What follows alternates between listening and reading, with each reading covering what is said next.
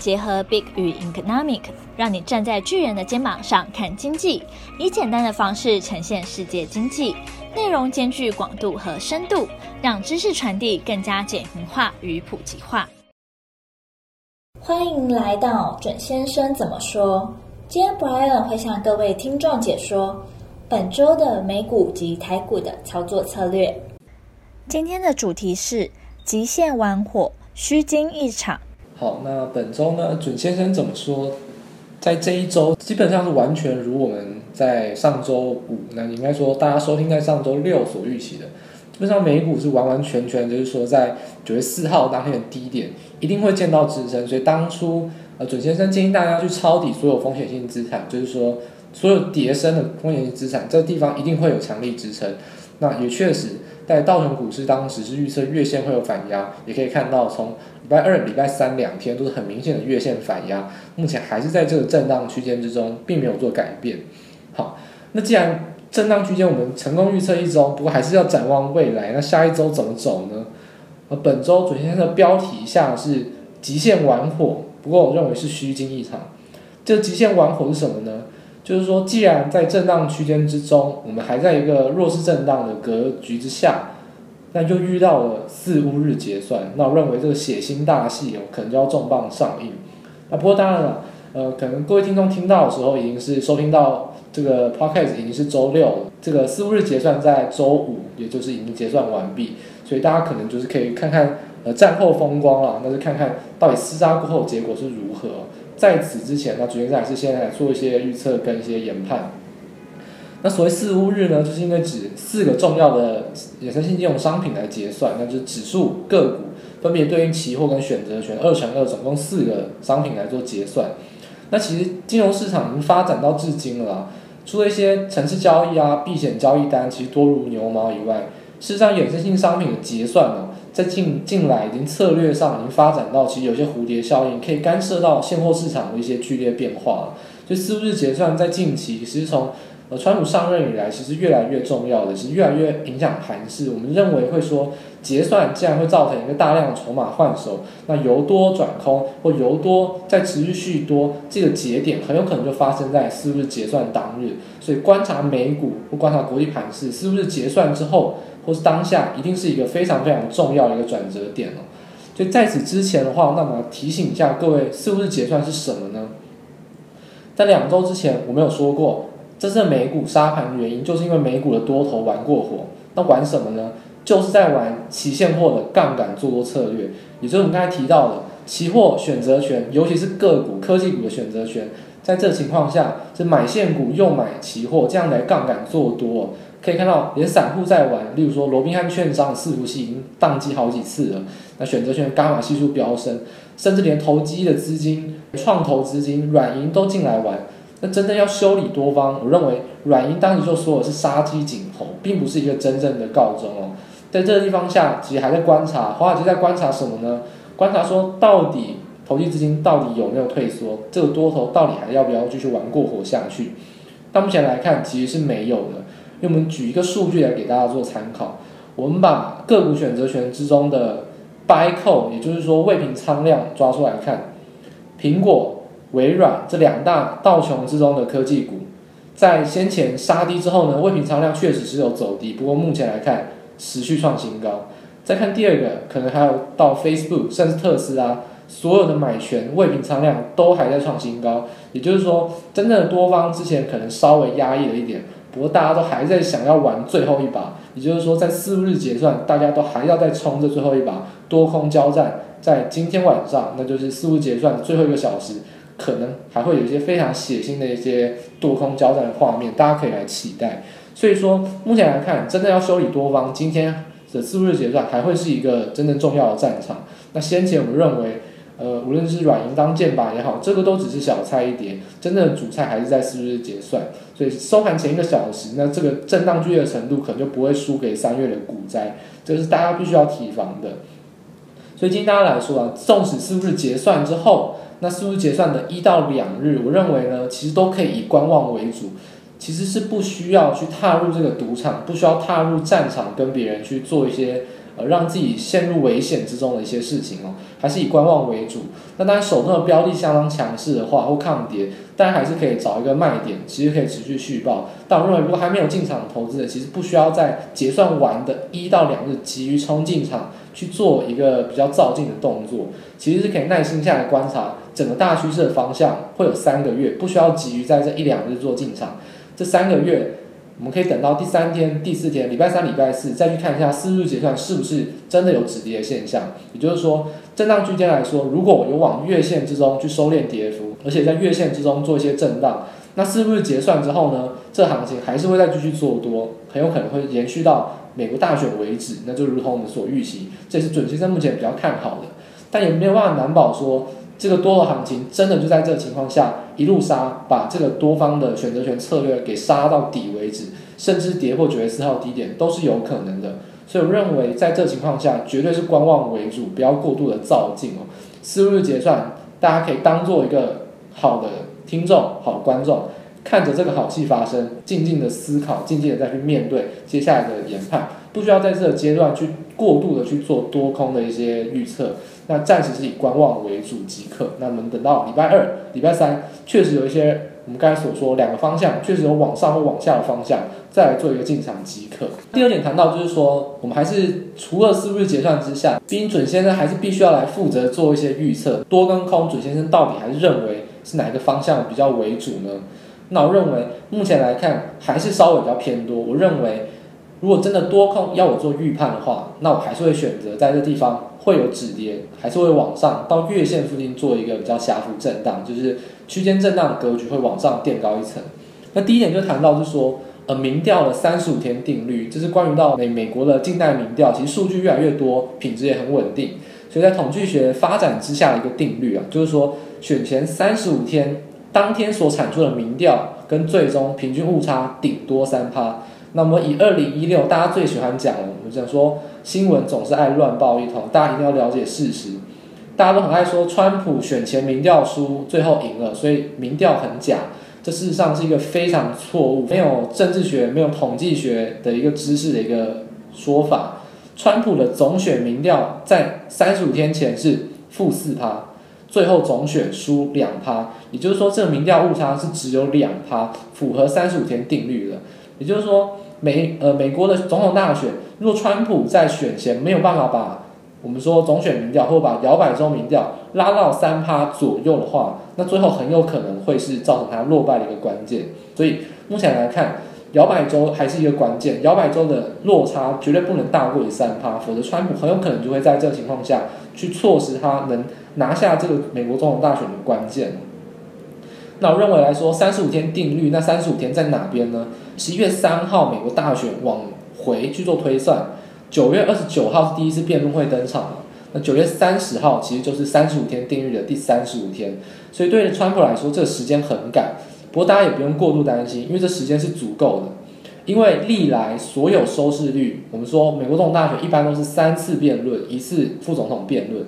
历史收视率最高的通常都是第一次，所以往往选民也会在这个时间点就已经下定。离手决定他们想要投票的一个人选，就川普九月二十九号这个辩论会就很有可能是定生死了。如果在当下没有一些我们说完全碾压拜登一些表现的话，很有可能川普是没有办法当选的。所以说目前来看，九月二十九号的辩论会还是一个真正会认为美股表态的一个空间。目前来看，应该都还会是止跌的现象。好，那另外提一个数据，就是说，川普其实目前来看经费非常拮据哦。之前有提到说，他的募款金额是有曾经爆冲的，不过其实下一个月拜登又赢回来了。目前来看，川普的经费是非常拮据的，所以他在摇摆州的传统电视广告上面基本上是放弃的。我们举几个例子，那我们这边抓到是 Bloomberg 上面的数据，威斯康星州川普是一百五十万美金，那拜登是九百二十万，那佛罗里达六百四十万对两千三百万。那亚利桑那一百四十万对一千万，北卡罗来纳那三百七十万对一千一百万，基本上都是三倍到四倍的广告经费落差。也就是说，川普在经费上确实非常拮据，拜登确实在传统广告的花费上，尤其在摇摆州是绝对是胜过于川普的。不过大家要了解，川普在二零一六年的时候就已经做了一个非常前瞻性的一个思考。它就已经在新媒体广告下重本，就是网际网络跟 SNS 这个互动网络社群下重本。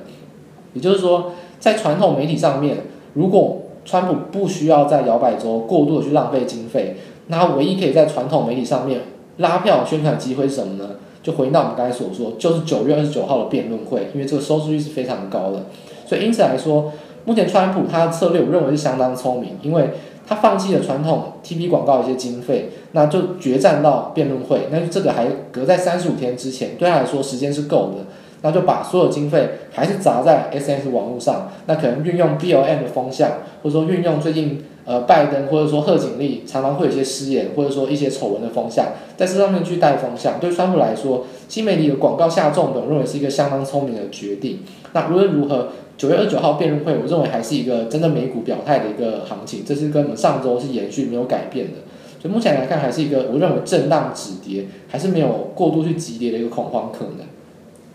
所以最后结论来看啊，这周期准先生没有过度的提到 FOMC 会议，那原因就是因为其实 FOMC 会议只有宣示效果，并没有任何新的刺激方案。那即使说经济数据有一些上修啦，但是目前来看，Fed 都是以我会保证救市，那我的子弹没有用完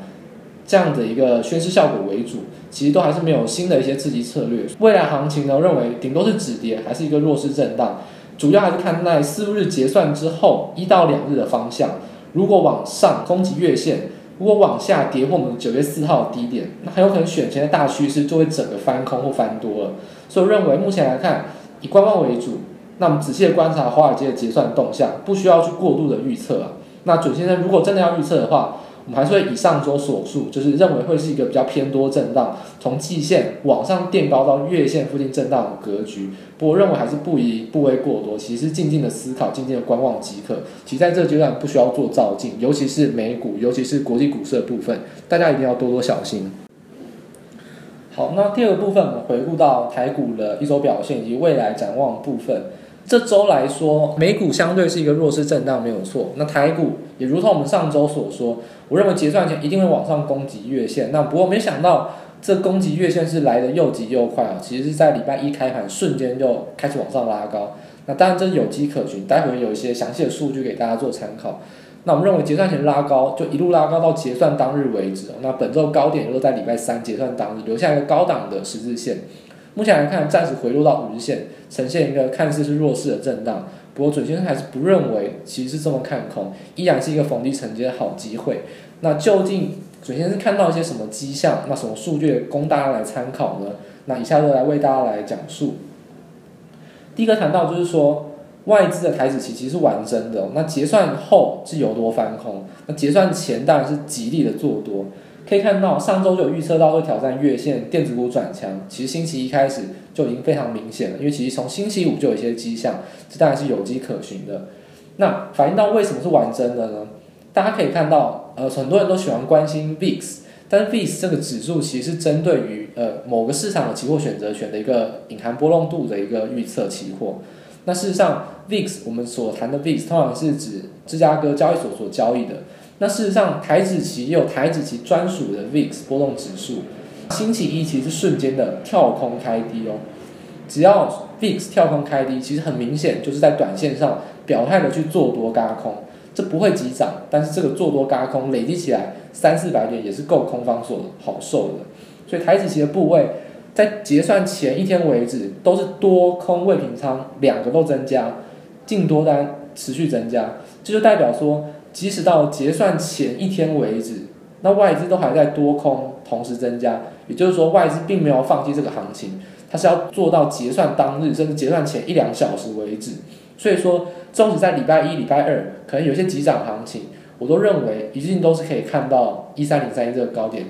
重点是看到时间礼拜三结算为止都是没有问题的。所以因此结算之后呢，其实外资很明显就是气力放尽了，那结算疯狂拉高，也是获利满满。那结算之后就一口气回吐净多单了。那礼拜四是吐了八千多口，礼拜五今天结算是扣了一千三百多口，那已经翻到一个比较属于偏空的一个仓位了。所以目前来看，外资还是对于美股四日结算前是一个比较偏空观望。也就是我们刚才准先生有提醒大家的，其实连外资连法人都并没有要这么做多，其实都是静静的看待为止，就可以保守看待为主。所以短线上的话，我认为等待美股的呃四日结算之后，如果美股有些止跌往上，台股能在五日线迅速的再持续站稳的话，那我认为一三零三一就会是马上要突破。我们挑战了一二三四，已经第四次了，第五次挑战一三零三一。如果在近期是瞬间的翻上五日线，有一个比较实体的红 K，那我认为一三零三一就马上要突破。但如果美股还是一个比较震荡走弱，并没有往上攻击到月线的话，那台股相对来说就会可能是回撤到十日线附近，还是持续的做一些量缩震荡的格局。那这个方面的话，既然是量缩震荡，那中大型权值股甚至是电子股可能就会比较疲弱，还是必须往一些传产跟中小型来走。所以这方面主线还是一样，不过度的去预测多空，因为四五日真的是影响太大太大了。那在这个情况下，给大家两个剧本参考：美股翻多，那五日线台股应该会迅速站上，只要一站上，我认为一三零三一高点就是会突破。那如果美股还是比较震荡走弱，那台股就会依然是量缩震荡到十日线。那这个情况下，大家可能比较倾向一些短线操作，甚至是一些比较投机的中小型个股为主。所以这方面是从台指期。跟外资再联动到美股这一系列的一个连锁效应，给大家做了一个整体性参考。那目前来看，其实盘势仅此而已啊。那我认为，既然没有这么多好谈，说选股方向或是盘势，那准先生本周也来谈一下一些我认为比较重要一些投资哲学哦。我认为各种股票都有它独一无二的价值哦，那一定要逻辑跟理性研判。准先生在目前市场上看到一些，我想散户非常非常常询问，甚至是爱好的。低二股或低价股，就是说存托凭证股啊，或者做一些十元以下，叫鸡蛋水饺股。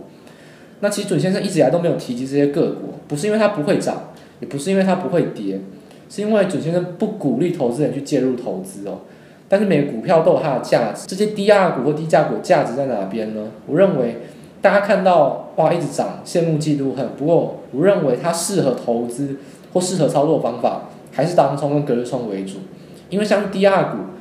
我举一档例子来说好了，那是美德医疗，它已经距离它在国外上市的美德医真正的现股已经是有溢价将近是一百趴，甚至更多。那准先生像先前提及的一些传产标的，都是报价有上涨、有迹可循的。但目前这些低价股跟低价股，其实非常多都是一些我们说筹码面为主，甚至是量能冲大，像是一个主力对做的合法赌场。我认为它都是偏离基本面非常多，其实不是一个适合投资的标的。我认为。把它当做一个赌博投机，那寻求刺激的一个标的，那可能还可以吧。那就当做一个吃饺子老虎机这样子玩都还可以。但我认为，呃，绝大多数人在投资市场上是想要稳定获利赚钱的，不是去赌博去追寻刺激或投机。那我认为还是回归到目前的指标成长股来看待。所以我想告诉投资人，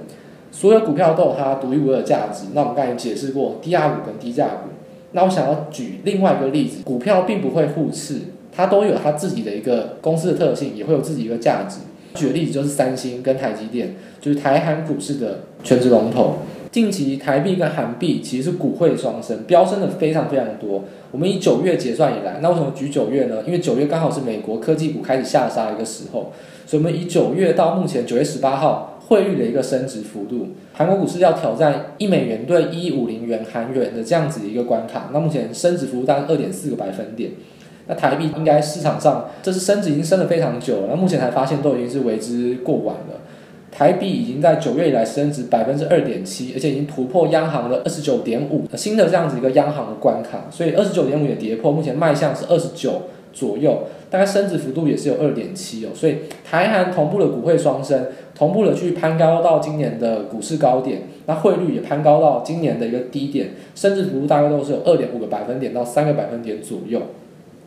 那为什么呢？其实很简单，指数要涨，一定是权值股，尤其是权值龙头在涨。那三星跟台积电，大家都很喜欢把他们认为是一个相互对应、相互竞争的公司。但事实上，三星跟台积电，他们都是做半导体没错，但是完全不同类型的公司哦。我认为不能一定认为他们会一好一坏，也就是说，三星好，台积电不一定就会坏；台积电涨，三星不一定会跌。大家一定要摆脱这种。情绪面也好，或者说传统思想上一些偏差也好，台积电跟三星在现阶段，半导体就像黄金一样值钱。自从疫情以来，大家都在追捧科技股，尤其是半导体制程类股。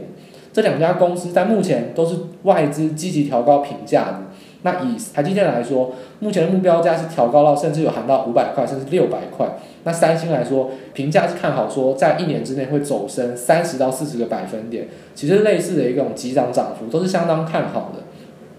那我认为摆脱情绪面之后看待行情，半导体的利多对股市就是有利的，尤其是台韩股市，半导体都是一个相当占全值很重的一个要角。那抗跌走高就有它的价值。所以在美股仍然弱势震荡的时候，那台韩股市就已经是挑战今年高点，这都是有机可循的。因为全值龙头都是半导体的巨无霸要角，也就是三星跟台积电，确实是相当看好。那尤其观察到股股市跟汇率联动的话，台韩的汇率都在近期是持续的创新低，也就是持续的升值哦。所以资金面当然是相当看好。那无论韩国股市怎么样，无论台股怎么样，那可能大家比较习惯操作台股，那我就必须告诉大家。台股看台积电为主，其实资金面是相当看好。目前的一个压盘都是针对于指数上，针对于美股联动的一些权值股卖压。其实资金面上对于台积电并没有一些极度的利空，依然是不可以过度看空，还是比较看多的一个迹象。那这是针对资金面，还有针对一些投资哲学，主主先生在这一周特别想要分享的，针对于低价股、低价股，那大家可能要以投机来看待。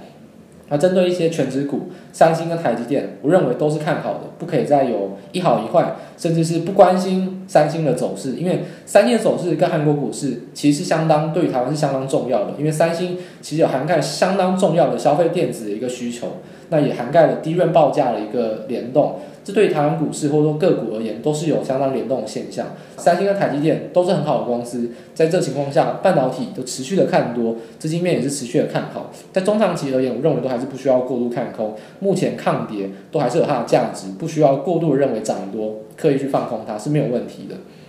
所以回归到结论来说的话，那选股方向。既然是一个比较，嗯，说震荡，那不宜过度的造进为主。那我认为可能就要转向一些电子前一百之外的一些中小电子股，也就是说，呃，电子排名前一百之后，这样子比较中小型的投机电子股，甚至是神机类股为主。短线多方不明朗的话，那外资可能会针对一些中大型全值股来去控制点数。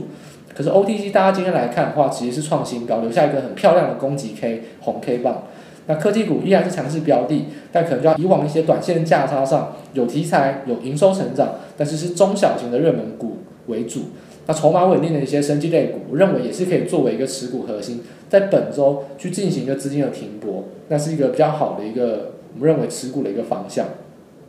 就是真的要建议的话，我认为三大族群，第一个就是说比较投机的中小型电子股。那是低润模组跟散热，那这个中小型个股非常多，有很多个股可以供大家选择。那消费电子旺季的题材也是持续的，在这个情况下可以有一些激励的作用，大家可以持续的关注。选股方面比较积极，不是只有电子股看待的话，那生技药族群，大家如果喜爱来做防疫类股，我认为生技药族群在这这一周也会是一个相当好的一个机会，大家可以来做一些短线价差来尝试看看。那第三点的话，可能是中小型 IC 设计。那这方面的话，主先生就比较没有这么推荐，因为中小型 i 设计实在是太多了。那选股方面，其实以整个族群来看，会有点偏颇，甚至是呃可能会有奖等于没有奖了。那中小型 i 设计这还是会比较精挑细选，所以我认为以低温模组、散热跟生技药族群这三大族群来做一个布局，会是一个本周比较好的一个资金停泊方向。所以整体而言的话，多空方向依然是以短多酌量布局为主。那进场条件就是如同刚才所说的，目前都可以持续去布局一些刚才提到的散热模组、低润，还有生技药族群，以短线价差为主。那空单进场条件的话，目前持续的量缩都没有爆到两千五百亿以上的大量，其实都还是没有办法跌破下方的支撑哦。而且加上准先生其实并没有这么看空台湾的股市，还是持续的建议不要再做空单的进场，持续的以短多为格局，做一些来回震荡操作会是比较适宜的。那当然，四日结算还是本周影响。整个全球股市，整个风险性资产最重要、最重要的一个关键，那大家还是在陆续的观察，四日结算之后，包含思路结算一到两日的一个方向，那还是可以持续的去做看待。但还是再次提醒大家，一季是结算一次，三个月不需要过度的在意这么一两天不去进场，我们多等待一下，多等待一个稳定的机会，确认方向之后再做进场，会是一个真正长期稳定获利比较适宜的一个操作方向。所以还是提醒大家，目前要特别小心，足量布局即可。还是观察一下四日结算之后，美股有没有明显的往上或往下的一个现象，还是一个比较震荡的格局为主，不需要过多去照镜。准先生怎么说就到这边结束。喜欢我们的内容可以订阅，有任何问题欢迎到我们的脸书专业以及我们的 Instagram 与我们做交流。我们的 IG 账号是 Bing.com IG。我们下期见。